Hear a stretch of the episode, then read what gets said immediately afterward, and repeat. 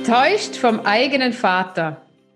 Hallo und herzlich willkommen zu Das Beste aus zwei Generationen. Dem Podcast für Unternehmer und Nachfolger.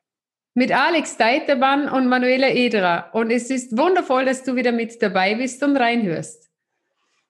Ja, wir freuen uns sehr auf eine äh, spannende Episode. Das Stichwort ähm, kommt von äh, Manuela und wir sind ja äh, gut 20 Jahre auseinander. Sie könnte also meine Tochter sein und ich bin wirklich gespannt, wie äh, du, Manuela, das erlebt hast oder auch bei deinen äh, Klienten, die du betreust, wenn dieses ähm, Bild, dass äh, ja die Eltern oder der Vater gar nicht so ist, wie man das gedacht hat, ähm, wie das erlebt wird. Genau. Und bestimmt kennst du das auch, dass du irgendwelche Erwartungen als Kind an deine Eltern hattest. Also, dass du gedacht hast, dass wir Kinder sind ja alles die Prinzen oder die Prinzessinnen und die Eltern, die sind ja so das Königsreich, der König und die Königin. Und wir heben die ja auf einen Sockel hinauf, wo sie an sich gar nicht hingehören. Und irgendwann im Laufe des Prozesses der Entwicklung, also mit fünf, sechs Jahren, denken wir ja echt noch, die sind die Oberheroes. Unsere Eltern wissen alles, die haben für alles eine Lösung. Sie können auch alles. Und sie sagen uns, wie die Welt funktioniert. Und irgendwann in der Pubertät merken wir dann in dieser Rebellionsphase, mh, hm, mh, ganz alles, was sie da sagen, nehmen wir nicht mehr ganz für ernst. Und im Erwachsenenalter dann erst recht. Und da also ist es. Kennst du das auch? Ich finde das ist noch eine Zwischenstufe. Die erste Stufe ist Desillusion. So nach dem Motto, oh, da sind ja gar keine Könige und ich bin ja gar kein Prinz. Ah, ja. Ich erinnere mich echt an, das war vielleicht bei mir so gefühlt äh, sechs, sieben Jahre, äh, vielleicht mit Beginn der Schule oder so, dass das alles gar nicht so war, wie ich mir das vorgestellt habe. Das mit der Rebellion, dass die Eltern total dämlich sind und, und gar nichts können und diese Enttäuschung, das kam bei mir auch dann in der Pubertät. Aber erstmal kommt diese, diese Desillusion, das ist ganz anders, als ich immer dachte. Genau, und ich, also ich bin ja jetzt in diesem glücklichen Moment jetzt noch, ich bin noch die Königin. Bin gespannt, wenn ich dann vom Thron gestoßen werde von meinen Jungs, wenn sie dann draufkommen. Auch bei Mama und Papa ist nicht alles perfekt. So, jetzt zurück zum Familienunternehmen. Was hat jetzt dieses Königsreich mit dem Familienunternehmen und mit der Enttäuschung zu tun? Was ich immer wieder erlebe, und das ist in den, in, in den Coachings, ist, ich bin total enttäuscht von meinem Vater, dass er mir nicht die Verantwortung übergibt und auch wenn sie ins Familienunternehmen einsteigen, dass sie dachten, dass der Vater alles im Griff hat. Der mhm. hat ja das Unternehmen schon 20, 30 Jahre geführt und jetzt auf einmal kommt die Tochter drauf oder der Sohn, dass der Führungsstil ein patriarchischer Führungsstil ist, dass keine Verantwortung übergeben wird, sondern dass nur er der einzige Zampano ist, der diese Entscheidungen treffen kann. Mhm. Dass wenn der Chef nicht da ist, der Betrieb wie stillsteht, dass die Zahlen gar nicht wirklich angeschaut werden. Es wird konstant gearbeitet, doch auf den Ertrag wird viel zu wenig geachtet. Dass das Ansehen wichtiger ist nach außen wie interne Prozesse, dass es wirklich optimal funktioniert. Und dass das, was, was, was die Jugend heute im Studium lernt, im Betrieb gar nicht umsetzbar ist. Und da kommt dann die große Enttäuschung. Mhm.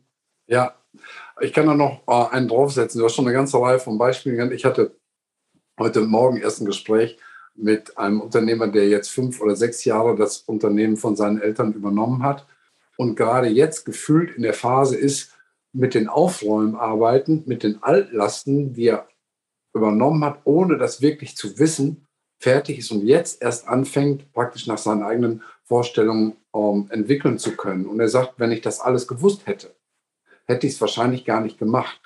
Er empfindet auf der anderen Seite auch eine große Dankbarkeit, weil er so eine irre Herausforderung geliefert bekommen hat, das alles in den Griff zu kriegen, um überhaupt den, das Unternehmen zu retten. Er sagt, das wäre ohne ein, ein, eine Mammutaufgabe, die er da gelöst hat, gar nicht, gar nicht möglich gewesen oder entsprechend ohne einen hohen Einsatz. Aber die Enttäuschung liegt bei ihm darin, dass er einfach von seinem Vater keinen klaren Wein eingeschenkt bekommen hat.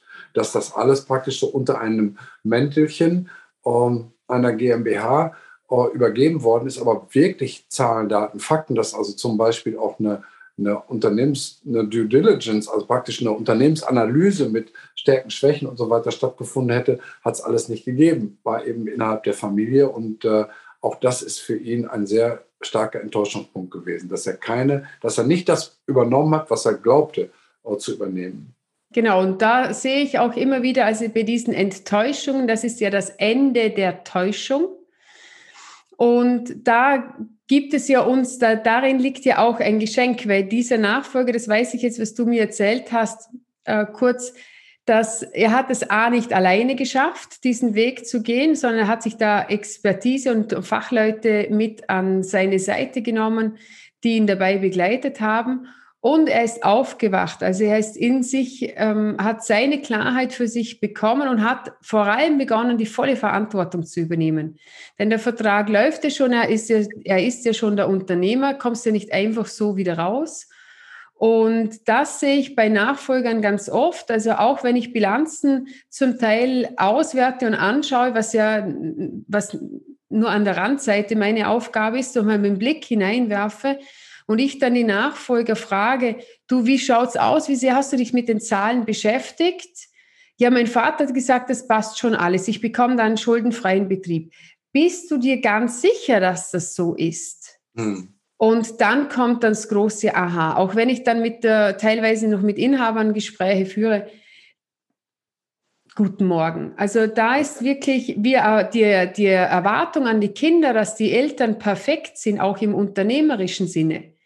Das gilt es abzuprüfen und das nicht auf irgendwelche Bewertungen, sondern Vater, du kannst das nicht. Wieso hast du das nicht gemacht? Sondern einfach genau. zur eigenen Sicherheit hin, dass wenn wir ein Unternehmen weiterführen, dass, ähm, dass es geklärt ist. Ich hm. zum Beispiel, ich wohne in so einem Haus. Unser Vorbesitzer hat das Familienunternehmen der Eltern übernommen der Mutter übernommen und hat die Zahlen zu wenig angeschaut. Die Mutter ist plötzlich verstorben, hat das Unternehmen übernommen und ist dann in Insolvenz geraten. Und durch mhm. diese Insolvenz musste er sein Privathaus versteigern. Unser, also wir haben dieses Haus ersteigern dürfen und fühlen uns seit zehn Jahren wohl. Nur seine Geschichte ist eine sehr traurige Geschichte. Genau, er hat das Haus verloren. Er hat das Haus verloren, denn ja. er hat wie der Unternehmer, mit dem jetzt du gesprochen hast, sie haben so blind vertraut hm. Und die Verantwortung nicht zu sich übernommen. Und natürlich ist am Ende die Enttäuschung sehr groß. Und oh, darum immer wieder, welche Erwartungen habe ich an meine Eltern? Ich erwarte, dass sie sich mit allem auskennen, dass sie alles können. Wenn, wenn ich schaue, meine drei Jungs, was die mir für Fragen stellen, ja, von wo soll denn ich das wissen? Ich weiß mhm. doch nicht alles. Doch die denken, die sind der fixen Überzeugung, ich bin Dr. Google höchstpersönlich. Ja. Ich bin's nicht. Und ich kann auch nicht alles und ich habe Schwächen. Ja. Das Schöne ist, wenn der Vater und die Mutter auch Schwächen haben dürfen, dann wird's menschlich. Genau. Dann das dürfen alle Fehler machen. Ja, da sind wir wieder bei dem Thema Fehlerkultur. Ich glaube, das hatten wir auch schon mal, dass man ähm, einfach mal davon ausgeht, dass alle Menschen sind, auch der Unternehmer oder die Unternehmerin, auch der Nachfolger. Das führt dazu, dass man eine Fehlerkultur entwickelt, dass Fehler positiv gesehen werden, weil da immer eine Verbesserungsmöglichkeit drinsteckt, dass man offen und ehrlich über Fehler äh, kommuniziert und die nicht unterm unterm äh, Teppich hält, dass auch dann Informationen von einem Übergeber offen, proaktiv auf den Tisch gelegt werden für den Nachfolger, damit er sich da entsprechend mit auseinandersetzen kann. Und das ist einfach dann eine völlig andere Geisteshaltung, als wenn jeder versucht, perfekt zu spielen, mhm. obwohl jeder weiß, dass niemand perfekt sein kann. Genau. Und was ich jedem Zuhörer noch mitgeben möchte, ist, wenn eine Enttäuschung da ist, liegt eine Erwartung zuvor. Mhm. Und zu prüfen vor jedem Gespräch, auch nochmal zu prüfen, wieso bin ich denn in diesem Familienunternehmen, wieso bin ich da eingestiegen, welche Erwartungen hatte ich damals und welche Erwartungen habe ich immer noch an meine Eltern oder an den, den Inhaber, den Besitzer, das spielt ja keine Rolle, ob das jetzt Familie ist oder extern ist. Welche Erwartungen habe ich an mich selbst? Und dann dich nochmal ganz frei zu machen und rauszugehen aus diesen Erwartungen. Ein klares Bild zu haben, was du in Zukunft haben möchtest, das ist sehr wichtig, nur ohne Erwartung. Und genau. wenn du frei bist, komplett frei bist und in, in Gespräche reingehen kannst, frei bist von jeder Erwartungshaltung in Bezug auf deine Eltern, auf den Inhaber, den Besitzer des Unternehmens, dich öffnest für Wunder, dann können wirkliche Wunder geschehen. Denn wenn eine Erwartung, wenn ich schon etwas erwarte, also ich warte schon auf etwas, dann kann ich Maximum das bekommen. Aber das fühlt sich nicht frei an. Es fühlt sich nicht glücklich und erfüllt an, sondern es ist nur die Bestätigung. Also wenn, wenn ich erwarte, dass mein Vater mir ein Grundstück gibt, und das weiß ich ja schon, seit ich kleines Kind bin, dass der Vater da diese Wiese hat, und wenn ich dann mal erwachsen bin, dann werde ich auf diese Wiese bauen, dann ist es wohl logisch, dass ich das bekomme. Hat man mhm. mir auch immer gesagt. So findet das jetzt nicht statt, ist es eine Enttäuschung. Habe ich keine Erwartung und ich bekomme dieses Grundstück geschenkt, ist es ein wundervoll riesiges Geschenk, über das ich mich sehr freue. Und ansonsten ist es auch gut. Für mich ist noch, ähm, wenn ich das ergänzen darf, ein ganz ja. wichtiger Punkt da drin. Und das ist gerade, wenn es um äh, zwei verschiedene Personen geht. Und meistens ist das ja so, dass Enttäuschung nicht von der eigenen Leistung verursacht wird, so nach dem Motto, ich erwarte jetzt zwei Meter hoch zu springen, äh, aber habe nur 1,80 hochgesprungen, sondern Erwartung hat ja meist mit anderen Menschen was zu tun. Für mich ist die Kommunikation ein ganz wichtiger Schlüssel, dass man auch über die Ziele spricht, dass Zielklarheit besteht auf beiden mhm. Seiten und dass man sie auch kommuniziert, damit man überhaupt weiß, was ist denn das, was der andere glaubt, erreicht werden soll und wie sind wir denn auf dem Weg, wie sind denn die Voraussetzungen. Und ich glaube, dass Kommunikation am Ende zusammen mit Zielklarheit der Schlüssel ist, diese Enttäuschung wirklich definitiv auszuschließen und zu vermeiden. Mhm. Also in dem Fall Ziele klar zu formulieren, klar zu sein, welche Ziele haben beide miteinander oder jeder getrennt und dann auch noch dieses klar zu erklären, welche Erwartungen habe ich, dass sie dann nicht enttäuscht werden. Also auch die Erwartungen an den anderen, diese rauszunehmen und offen sein für, für, für Großes, für Neues, damit wirkliche wahre Wunder in unserem Leben auch geschehen können. Und dann auch dankbar dafür zu sein, was da geschieht. Ein schönes Schlusswort. Dankbarkeit, das hatten wir schon häufiger und werden wir auch noch häufiger haben, weil das tatsächlich auch ein ganz wichtiger Schlüssel ist gegen Enttäuschung. Danke, Alex, und danke dir, liebe Zuhörer und Zuhörerin, dass du bis am Ende jetzt zugehört hast.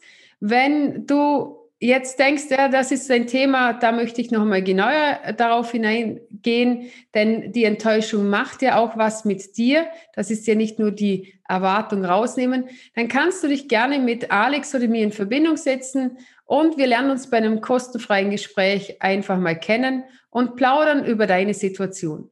Ja, wenn es dir gefallen hat, dann schick doch gerne den Link äh, zu dieser Aufnahme weiter an jemanden, von dem du glaubst, dass es für ihn auch interessant ist. Und wir freuen uns auf ein Wiedersehen bzw. Wiederhören in der kommenden Woche. Alles Liebe und Tschüss, die Manuela. Servus, der Alex.